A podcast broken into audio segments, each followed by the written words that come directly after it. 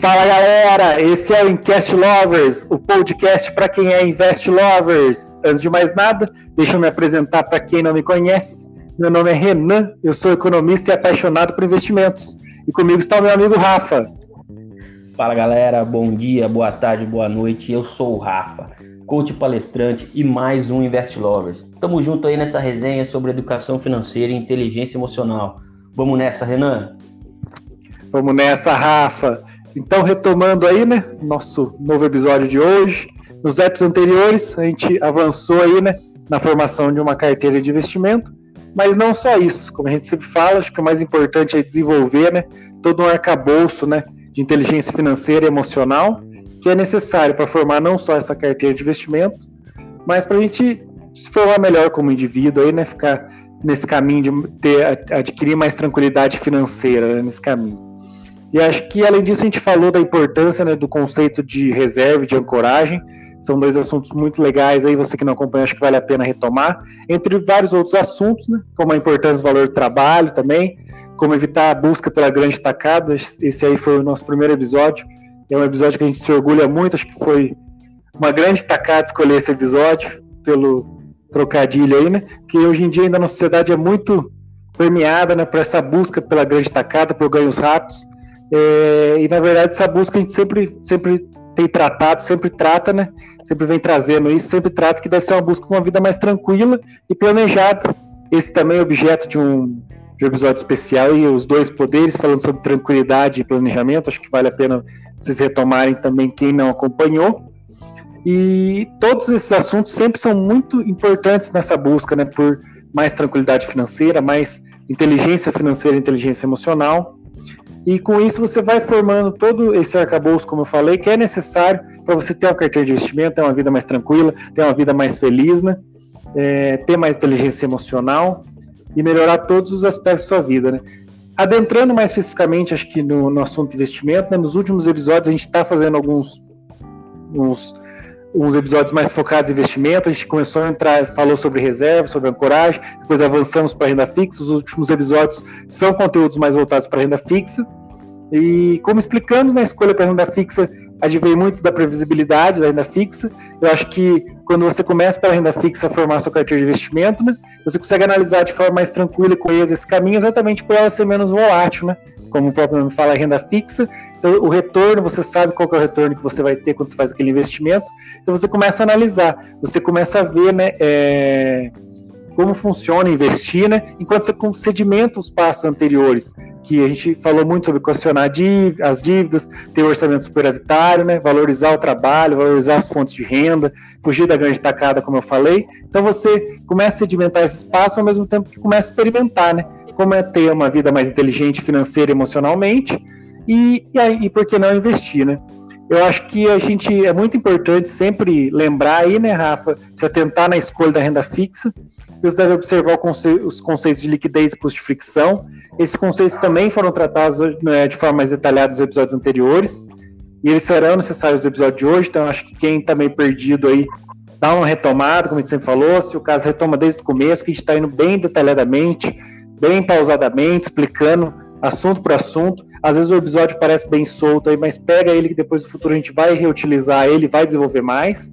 E se você internalizou tudo isso, eu acho que a grande pergunta que fica aí, né, é, o próximo passo, né, como o Rafa sempre fala, acho que é importante agora definir. A gente já tratou bastante sobre a renda fixa, a gente vai tratar hoje mais um pouco, encerrando essa, essa temporada aí, essa primeira temporada em Cast Lovers. Acho que o objetivo hoje nosso é definir os objetivos da renda fixa. Então, já começando definindo, o Rafa já vai falar um pouquinho mais do segundo, mas vou definir aqui de forma bem tácita os dois primeiros. Né? Acho que o primeiro é manter o poder de compra. Uma confusão que tem muito grande na renda fixa, o pessoal acha que já é ganhar dinheiro, é se enriquecer. A renda fixa não é fonte de enriquecimento. A renda fixa é para você manter o poder de compra. É, enquanto você não tá com, você não estava com o arcabouço necessário de inteligência financeira e emocional, você não estava nem conseguindo é, manter suas, as riquezas que você forma, né? Você estava perdendo ela só, seja através de dívida, seja através de, de gasto no orçamento deficitário. Então, a partir de agora, você mantém esse poder de compra, né? e para isso você começa utilizando a renda fixa, você equalizou tudo aquilo lá nos passos anteriores, você mantém a renda fixa, que eu vou tratar um pouquinho mais na sequência, e principalmente você também reduz a volatilidade da carteira. É, quando você quando você começa a utilizar a renda fixa, como eu falei, ela, é ela é mais previsível, né? Então você, o objetivo seu é manter o poder de compra e reduzir essa volatilidade, né, Rafa? É isso aí, Renan. Eu também sou da linha, cara, de que precisamos fugir da volatilidade. É, em outras palavras, é buscar estabilidade, né? Dá pra gente fazer uma analogia aí com a palavra. É, uma pessoa volátil é aquela pessoa instável, que é mutável demais. E é muito importante aqui, Renan, a gente não confundir o que queremos dizer com mutável. É ótimo evoluir e mudar de opinião sobre as coisas. Mas aqui a gente está falando daquela pessoa instável que não tem firmeza em suas opiniões e decisões e acaba não evoluindo na sua vida, né? ficando estagnada. Então, assim como em nosso patrimônio, Renan, nós também devemos fugir da volatilidade em nosso aspecto emocional, cara. Ou seja, buscar um equilíbrio, uma estabilidade emocional. E hoje o insight que eu quero deixar, cara, é como alcançar essa estabilidade e não ser uma pessoa volátil e instável na hora de tomar decisões. É, na verdade, o caminho para atingir esse nível de inteligência emocional é uma mistura de todos os elementos que a gente vem tratando desde o primeiro episódio, cara. É, é isso mesmo. Tipo, se você tiver clareza do que quer, encontrar o seu propósito inabalável, ter atitudes que busquem alcançar a tranquilidade e continuar na busca do autoconhecimento e desenvolvimento pessoal, você vai começar a sentir essa maturidade, esse nível de estabilidade e inteligência emocional e vai conseguir se posicionar sobre todos os aspectos de sua vida, inclusive e principalmente o financeiro, cara. É, como eu falei, a gente vem tratando desde o primeiro episódio, né, sobre a clareza, o propósito inabalável, a busca sempre de autoconhecimento e de desenvolvimento pessoal. Então, isso tudo é muito importante também na hora de formar a sua carteira de investimentos. Então, agindo dessa forma, é, a pessoa vai estar mais perto de criar uma carteira com baixa volatilidade, porque ela vai tomar decisões mais firmes e claras na hora de escolher onde investir, cara. É, Rafa, e ainda acho que um aspecto legal que você trouxe agora é como se retroalimenta a questão também, né? Que ao mesmo tempo que a pessoa vai melhorando sua inteligência emocional e isso vai reduzindo a volatilidade, ela seguir nos caminhos conforme a gente vai, conforme a gente foi destrinchando aqui, né? E seguindo tudo aquilo lá, evitando as grandes estacadas, valorizando seu trabalho, daí regulariza sua vida, equaciona as dívidas, daí começa, forma sua reserva, se ancora, teu conceito de ancoragem, tudo, né? Ela vai chegando agora, é aquela história, a gente começa a trocar o chip, a gente falou isso nos últimos episódios, de trocar o chip da ancoragem para começar a buscar, né, trabalhar a relação risco-retorno. Então você se ancorou, fez todo aquele planejamento dos primeiros episódios, agora você começa a, a, a buscar mais retorno, né, e para isso a gente vai assumindo os riscos né, e observando os demais requisitos. É, retomando, acho que um pouco uma coisa importante a gente falar, né, falando especificamente mais dos dois objetivos aí, né, é, antes eu queria fazer uma ressalva, até a gente estava conversando sobre isso antes de começar o episódio, que é um dos objetivos que as pessoas sempre confundem na hora de utilizar a renda fixa, né? Quando está formando uma carteira de investimento, quando você falou, a pessoa às vezes não tem muita clareza ali, né? No que ela não, não soube delimitar bem os objetivos. Ela a, é muito difundido isso também. Ela é, é, as informações são muito confusas nessa questão. É muito difundido a utilização da renda fixa como reserva de oportunidade. É, isso aí acaba sendo um dos objetivos da renda fixa. Mas assim, futuramente a gente vai, a gente está planejando um episódio só sobre isso para destrinchar mesmo o que é reserva de oportunidade, por que, que a gente não acredita tanto nisso. É, de antemão que a gente combinou aqui para te traçar para vocês, para não perder muito o episódio, né, que é para esquecer um pouco isso, porque já tem inúmeros estudos que mostram que o aporte né, constante, você aportar assim que você recebe o recurso destinado a investimento, é, que ele já está disponível, você aportar ele é muito melhor do que ter uma reserva de oportunidade. Então, só fazendo esse adendo, né, esse não é especificamente, a reserva de oportunidade não é especificamente um objetivo da renda fixa. O objetivo da renda fixa é aquilo lá que a gente trouxe no início do episódio, você desenvolveu é, muito bem a sua parte aí, que acho que é essa parte da volatilidade. É, quando você está formando a, a, não só sua carteira de investimento, mas desenvolvendo mais inteligência financeira e emocional, você tem que reduzir a volatilidade e manter esse poder de compra. Como eu falei, o objetivo da renda fixa não é, é ganhar, é, é, no Brasil, a gente já tratou sobre estrutura tributária nos, nos, episódios anteriores. A renda fixa ela vai conseguir, no longo prazo, por isso que a gente sempre fala do longo prazo, não pode ser dinheiro de curto prazo. Esse aí não é dinheiro que você vai usar no próximo ano. Para isso aí você usa o que a gente já falou na reserva. É outra categoria de investimentos. O objetivo na renda fixa vai ser manter esse poder de compra. No futuro, você imagina assim, o, episódio, o, o, o produto de investimento que a gente vai recomendar, que é o IPCA+, quem não sabe o que eu estou falando, tem tudo nas nossas pages aí, é, falando sobre Tesouro Direto, tudo. Tem o título do governo, que é o IPCA+. Ele que é, um, que é o melhor, né, o mais inteligente falando, tendo a renda fixa para você investir, ele no longuíssimo prazo vai dar um retorno muito próximo à inflação. Como a gente trouxe nos episódios anteriores, é, no Brasil tem uma questão diferenciada, em muitos países tem isso, como a gente tem uma, tem uma inflação um pouquinho maior e, a, e, os tributos incidem sobre a inflação. Então, mesmo que às vezes você ache um título privado ou mesmo público que fala que paga 4% mais a inflação, assim, quando tem o, o imposto e isso aí gera e, isso, e esse imposto você paga e as taxas você paga em cima dos rendimentos mais a inflação, acaba correndo e sempre ficando muito próximo. Então, sempre retomo que eu falei, a gente falou sobre custos de fricção, sobre liquidez, você vai entender o que, que eu estou falando. Então, assim, no fim, o objetivo da renda fixa, seja qual indexador, é, seja qual o objetivo, se é pré, pós, IPCA+, o objetivo dela são esses dois que a gente trouxe hoje, é manter o poder de compra e como você tratou na questão da volatilidade, é reduzir, reduzir sua carga de estresse emocional nos momentos que tiver muita volatilidade no mercado, nas sociedades, né, no, no mundo, né, nos países como a gente viu na pandemia, a renda fixa vai te dar esse suporte para você reduzir essa volatilidade e vai mantendo seu poder de compra ali. É, então ela acaba sendo uma evolução, né? Você sai do cenário de estar perdendo riqueza, né? Ou porque você estava com dívidas, você estava no zero a zero, ou você estava no, nos investimentos que a gente delimitou ali na reserva, que são investimentos que nem conseguem muito manter o poder de compra, porque atendem até o curto prazo, então não importa você perder o poder, um pouquinho do poder de compra, porque é curto prazo ali, é até cinco anos. Então a renda fixa ela, ela é esse próximo passo, ela é evolução. Você saiu desse cenário de perder riqueza com dívida no zero a zero, está na poupança, está nos investimentos que a gente indicou na parte de reserva, para um cenário de manutenção de riqueza. Você cumpriu o seu planejamento até agora. Você, você, a partir de agora, já consegue manter a riqueza que está formando. Até agora você estava perdendo, você saneou e agora você vai conseguir manter. A partir daí, é o que a gente fala, é o momento que troca a chavinha. Não troca a chavinha porque você vai deixar de lado a reserva, vai deixar de lado os outros conceitos. Você continua é, naquilo lá, né? Mas você começa a observar também a relação de, de risco-retorno. Porque se você quiser mais retorno na renda fixa, é aí que começa o problema, porque você vai, você vai ter que tomar mais risco. Mais retorno sempre entra mais, mais risco, né? E aí que é legal você seguir esse caminho que a gente está propondo, que você acaba, e como você viu que eu falei, né, Rafa, de se retroalimenta a estrutura, porque o segundo objetivo da renda fixa também começa a ajudar.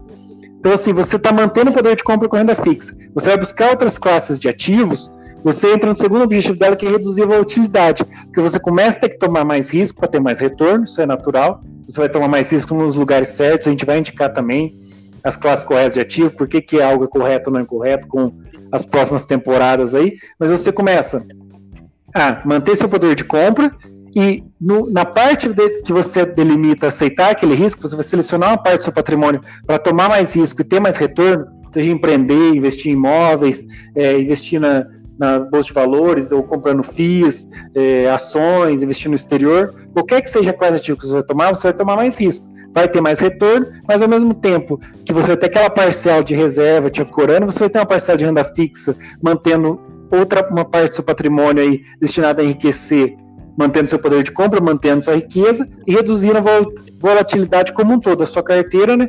E por que não de sua vida, como a gente sempre fala, né? Acho que vai ajudar, né? É, a renda fixa ela acaba ajudando nesses momentos que a gente toma um risco demasiado, assim, que um risco que se inverter, como a gente sempre falou, a gente falou muito bem na parte de desancoragem, estar desancorado, às vezes toma um risco que não claramente, porque tudo tem risco na vida, você toma um risco que não era tão claramente risco, é um risco muito elevado, né? E acaba destruindo uma parte do seu retorno. Então, você tendo essa parcela em renda fixa, acaba que não faz você retroceder, ou se você retroceder, você retrocede pouco, né? De forma menos severa, nesse caminho que a gente está tentando, tentando traçar aí, né? De mais tranquilidade financeira.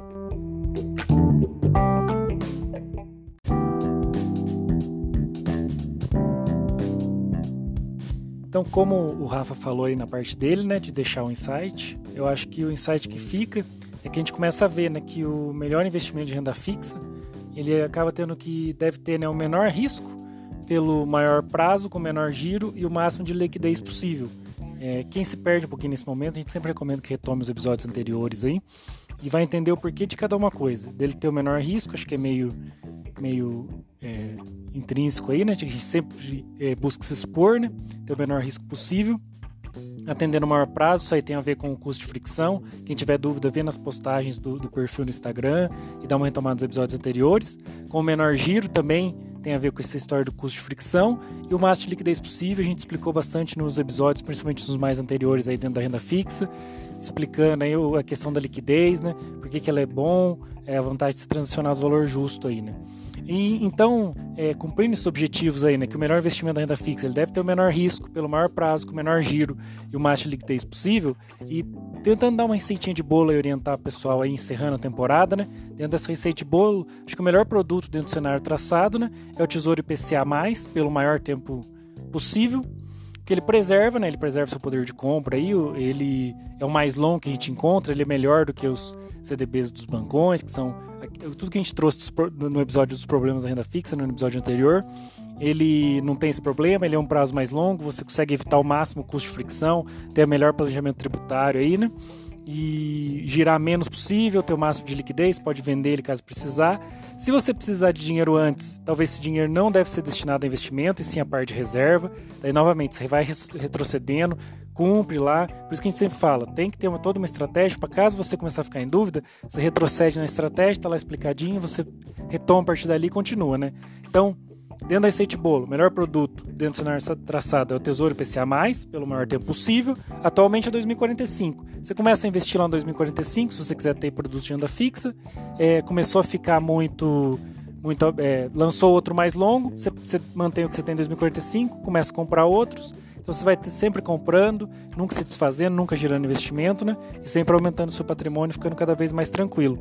Como eu falei, se você precisa de dinheiro antes, né? Talvez esse dinheiro não deveria ter sido destinado a investimento, então você retrocede algumas casinhas lá, volta a parte de planejamento, a parte das dívidas lá, a parte de se organizar, principalmente a parte de reserva, que você tem que sempre ficar atento, né? É, porque se você precisa do dinheiro antes de, desse, dessa parte, não é a parte de investimento, é a parte de reserva. Trabalhar melhor a reserva, trabalhar melhor a parte de planejamento, né? E lembrar sempre que esses investimentos de renda fixa já é a parte de que você abandona aqueles conceitos de ancoragem de reserva e começa a dedicar mais a parte de risco-retorno. Então, você começa a trabalhar seu risco-retorno, essa é a parte para longo prazo. Então, esse dinheiro que você destina já para renda fixa, depois para renda variável, você não pode é, precisar desse dinheiro no curto prazo, né? Então não tem esse daí. A pessoa fala assim: ah, mas eu vou investir por muito tempo e eu preciso de dinheiro. Então daí você volta para os investimentos que a gente recomendou em reserva, é, porque a gente está dentro daquele cenário lá, e daí você vai ficar mais tranquilo, né? Assim, né, é o que a gente conclui, né, dentro de todo o exposto, somente o PCA mais, mais longo aí, né, que vai apresentar liquidez, como a gente falou, com menor custo de fricção da economia, e assim você vai conseguir diminuir a volatilidade da sua carteira, que a gente falou que é uma das funções da renda fixa, né? E manter dentro do possível seu poder de compra. Porque por ser IPCA, ele já garante um pouquinho ali, mas que nem a gente falou nos outros episódios, tem os problemas que a tributação pega um pouquinho desse, desse do retorno, né, dos juros real, ela incide sobre o todo, mas por ele ser mais longo, ele vai elidindo esse custo de fricção, né, vai diminuindo ele, e você vai conseguindo ter um, uma preservação do seu poder de compra, que é o objetivo da renda fixa. Então aí esse seria o único viável, né, que dá o nome ao episódio. Né?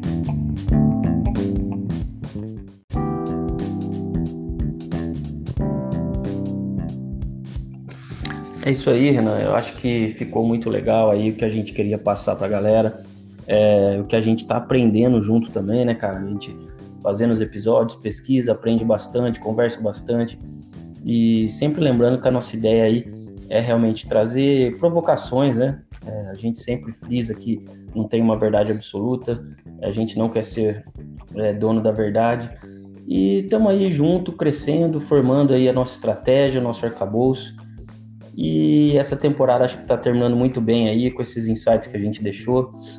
E agradecer, queria agora agradecer a galera aí que acompanhou a gente em todos esses episódios falar que a gente já está preparando uma nova temporada aí do Incast Lovers.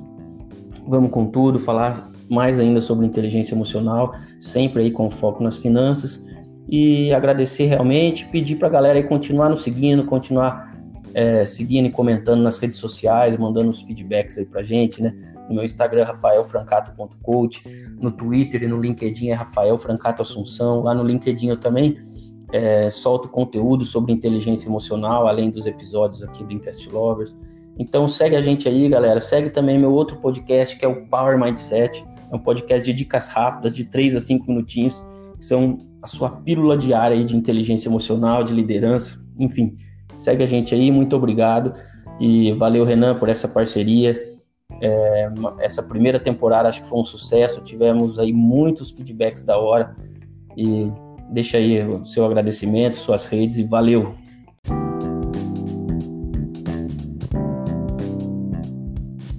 Queria agradecer também você aí, Rafa, e agradecer a todos que nos acompanharam aí nessa primeira temporada nossa, né?